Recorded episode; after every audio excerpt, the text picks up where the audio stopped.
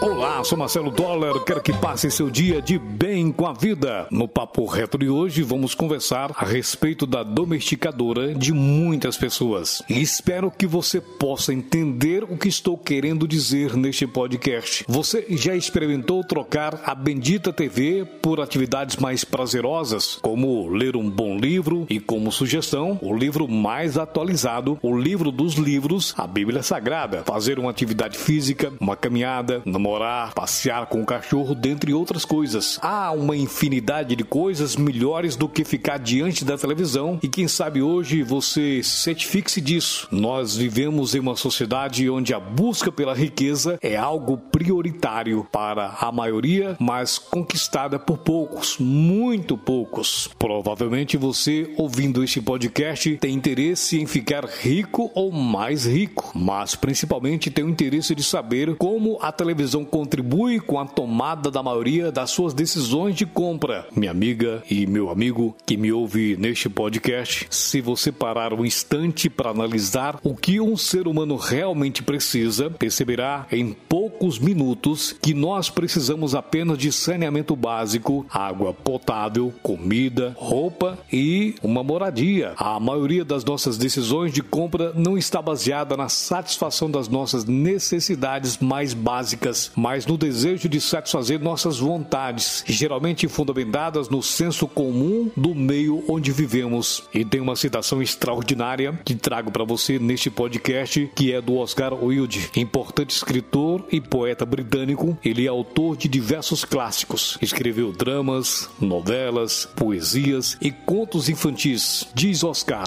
abre aspas, apenas um tipo de comunidade que pensa mais em dinheiro do que os ricos. Os pobres fecha aspas. E se a gente parar um pouco para refletir essa citação de Oscar Wilde, ele não diz nenhum exagero. Ouça bem, o pobre é quem compra o que não precisa com dinheiro que não tem para impressionar pessoas que não conhece, a fim de tentar ser uma pessoa que ele não é. Certamente você já ouviu aquela famosa frase: fulano é pobre de espírito. Talvez seja porque aquele fulano ou pessoa, como queira, sua pobreza de espírito é devido se perder do seu próprio caminho porque tenta parecer aquilo que não é.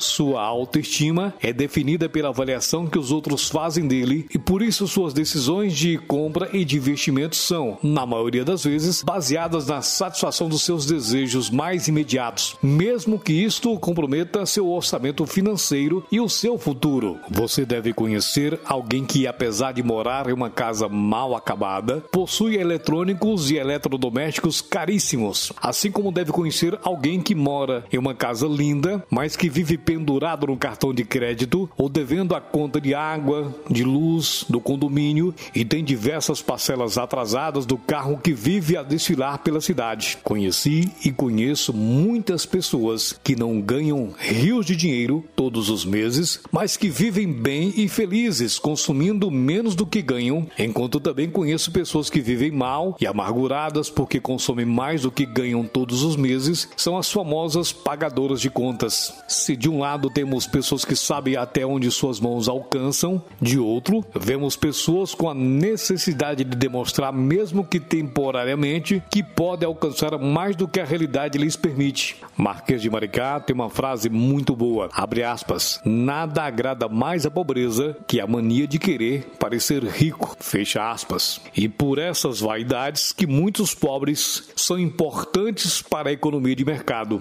mas o extremamente pobre, o pobre e o vulnerável não tem grande importância para a economia porque suas atenções estão totalmente voltadas para a satisfação das suas necessidades básicas. A grande verdade é quem sustenta mesmo a sociedade é a classe média. A classe média busca se manter na posição que conquistou, escalando, mesmo que virtualmente, seu padrão de vida para os dos grupos sociais através de um artifício econômico chamado empréstimo. É através do empréstimo que o pobre da classe média consegue obter no presente aquilo que só seria possível obter no futuro, mesmo que isso venha a corroer com juros seus rendimentos. Afinal, é melhor parecer que tem do que mostrar aquilo que pode ter. É aí que a mágica da televisão acontece. A televisão vive do dinheiro pago pelos anunciantes para divulgarem seus produtos para o maior número de pessoas, baseado no grau de sucesso de um anúncio em determinada programação. O anunciante volta a comprar espaço para anunciar e a televisão mantém a sua grade de programação no ar. A televisão não está preocupada com o telespectador. Seu foco é na audiência e no resultado que gera para os anunciantes. A situação piora quando ligamos o tema da televisão com a educação das crianças. O cérebro da criança precisa de sono para assimilar o aprendizado e se durante o dia houve o estímulo da televisão com suas cores, informações, sons, imagens